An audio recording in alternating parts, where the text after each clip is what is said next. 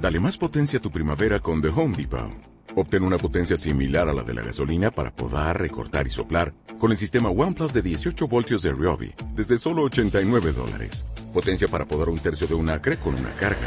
Potencia para recortar el césped que dura hasta dos horas. Y fuerza de soplado de 110 millas por hora. Todo con una batería intercambiable. Llévate el sistema inalámbrico OnePlus de 18 voltios de Ryobi. Solo en The Home Depot. Haces más. Logras más.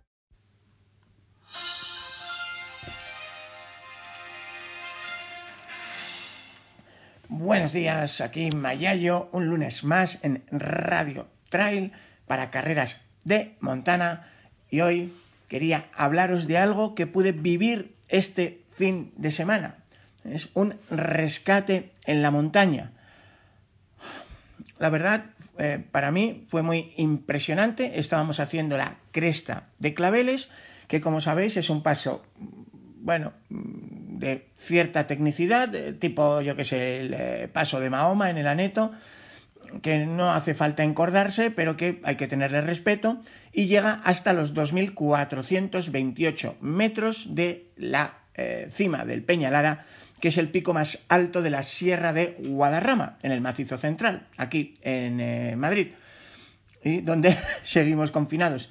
Y en la ladera norte alguien estaba toda helada, la nieve, alguien había tenido un accidente y justo cuando nosotros recorríamos el filo de la cresta, vino el Cuco, el helicóptero de la Guardia Civil, y después de eh, reconocer la zona y localizar al herido, pues decidió posarse, mira tú por dónde, apenas a un par de metros, cinco metros de donde estaba yo, que tuve que salir pitando para refugiarme tras una roca y desde allí pues pude ver cómo tomaba tierra, cómo bajaban los dos guardias y en apenas 15 minutos el cuco volaba de vuelta hacia eh, donde tuvieran que atender a esa persona. Eh, para mí fue impresionante, así que quería aprovechar para repasar con vosotros una vez más en apenas 10 minutos, si me dejáis, cómo nació el rescate en montaña moderno y cómo opera en España. ¿Estáis listos? ¿Vamos? Bueno. Ah. Bueno, lo cierto es que la primera es, bueno, en, eh, los habitantes de Chamonix, donde todo empezó, ya sabéis, consideraban al Mont Blanc la montaña maldita. Eh, es más, en 1644 todavía llamaron al obispo para eh, exorcizar el imparable avance del glaciar. Y de hecho todavía hay uno de los grandes vecinos del Mont Blanc eh, que, mantiene ese nombre, el Monte Maldito, Mont. Y en fin, no es el único. es La maladeta de ahí le viene. Bueno, a lo que voy. digamos que el primer gran accidente mortal del que tenemos noticia como alpinistas se produce durante la décima ascensión al Mont Blanc era en 1820 y una expedición científica dirigida por el doctor Hamel pues eh, pasó dos noches y un día en los Grands Mulets eh, bajo cima sin coronar pero bueno pues los clientes exigieron subir a la cumbre eh, aunque pues había una meteorología desfavorable. Y para que os hagáis una idea del tamaño de la expedición había 13 guías que mm, no se pudieron negar y mientras ascendían, ah, y tal y como habían anunciado los guías, se produjo una avalancha que sepultó a los tres guías de cabeza. Ah, sus restos no se encontraron hasta 1861, ¿eh? donde el glaciar de Bosons eh, entregó sus cuerpos mucho más abajo de donde se había producido el terrible accidente. Bueno, eh, lógicamente los guías se unieron y el 9 de mayo de 1823, ojo, eh, en un manifiesto en la Cámara de Diputados de Turín, pues se hizo oficial la creación de la Compañía de Guías de Chamonix, que a día de hoy cuenta con más de 150 miembros entre eh, guías y acompañantes. De ese modelo nació poco después, en 1850, la Sociedad de Guías Alpinos de Courmayeur en Italia y eh, su vecina, la Compañía de Guías de Saint-Gervais, en 1864. Durante, durante 130 años, la responsabilidad del rescate en montaña dependió de los propios guías, que lógicamente eran profesionales que mm, cobraban por exponer su vida para sus clientes. Ojo, para sus clientes. Eso nos llevaría al siguiente salto, ¿eh? que ocurrió 130 años después de la creación de las compañías de guías. Fue en 1956, la conocida como la tragedia de la Bremba, fue de nuevo en eh, el Mont Blanc. Y es que en diciembre de 1956, dos jóvenes alpinistas, Jean Van Sendon y François Henry, eh, Jean, francés, 24 años, François, belga, 22 años, pues eh, se lanzaron a la ascensión invernal del Mont Blanc por el espolón de la Bremba.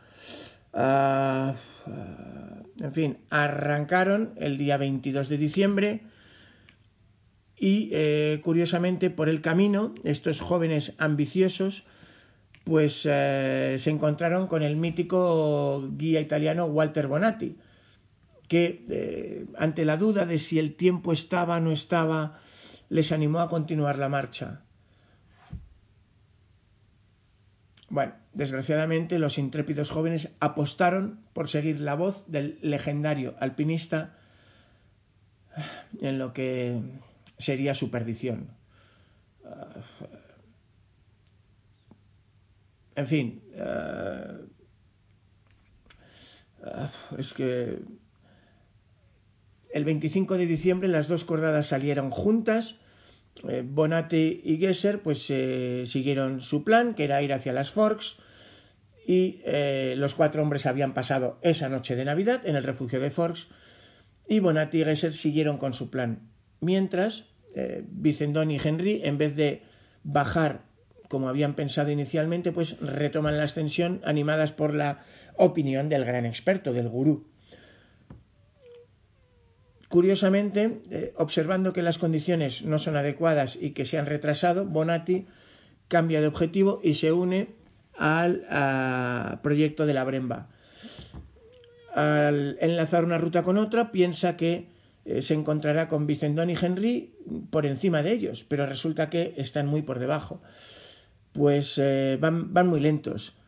Ah, las dos cordadas continúan ascendiendo de forma independiente, les sorprende la noche y ambas cordadas pues eh, eh, se agrupan en un vivac improvisado.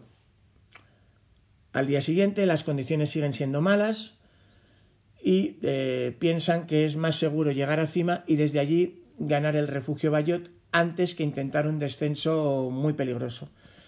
Bajo la tormenta se separan involuntariamente y los italianos consiguen llegar al refugio están salvados. Sin embargo, los estudiantes, no sabemos muy bien por qué, cambian de nuevo de estrategia y ahora intentan bajar a Chamonix por lo que se llama la Commaudit. Ah, por fin, tras eh, cuatro días en la montaña, se da la, alerta en el valle. Ah, al día siguiente, el 27 de diciembre, despega el primer helicóptero, un Sikorsky S-55 del ejército francés, que no logra detectarlos. Eh, gracias a Dios, al día siguiente, 28 de diciembre, imaginaros en esas condiciones, ya cuatro días perdidos en la montaña desde que salieron del refugio, un segundo helicóptero logra avistarlos y eh, les arroja desde lo alto alimentos y mantas. El 29 se pone en marcha un nuevo plan de rescate angustioso, como van pasando los días, que requiere al menos siete horas de buen tiempo. No las tienen. Eh, se logra sobrevolar a los dos alpinistas, pero no se logra acceder a ellos. El 30, de nuevo, las condiciones climáticas no permiten el rescate aéreo y por fin eh, se logra reunir voluntarios eh, por su cuenta, ya que la, compañía de guías se ha negado a acudir al rescate de los que considera unos aficionados suicidas. El 31 de diciembre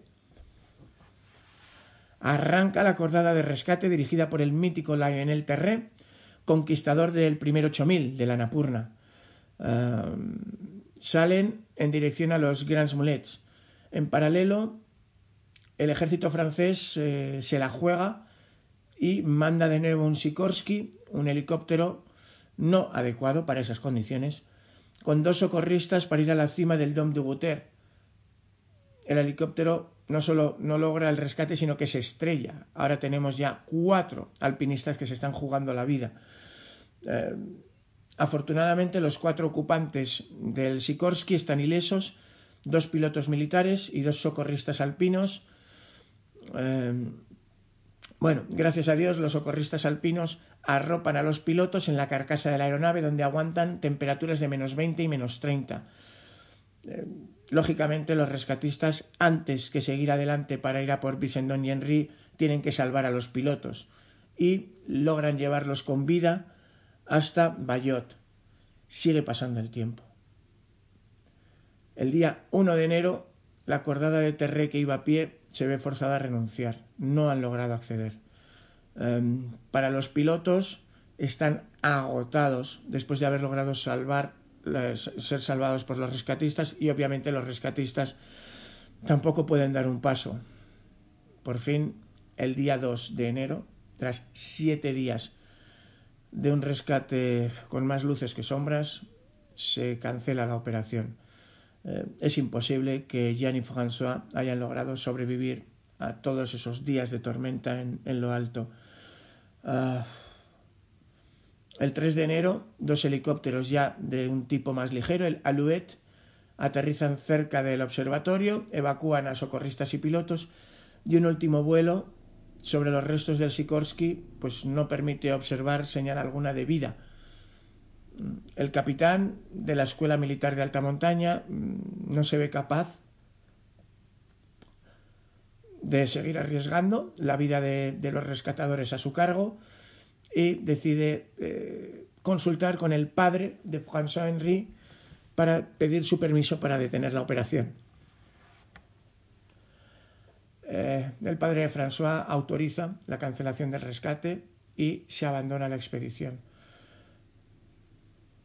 Bueno, lo más trágico es que hasta el 20 de marzo pues eh, no se pudieron recuperar los cuerpos y cuando se encontraron los cuerpos, la posición del cuerpo de Henry eh, intentando salir de la cabina del helicóptero pues eh, sugiere que aún estaba vivo.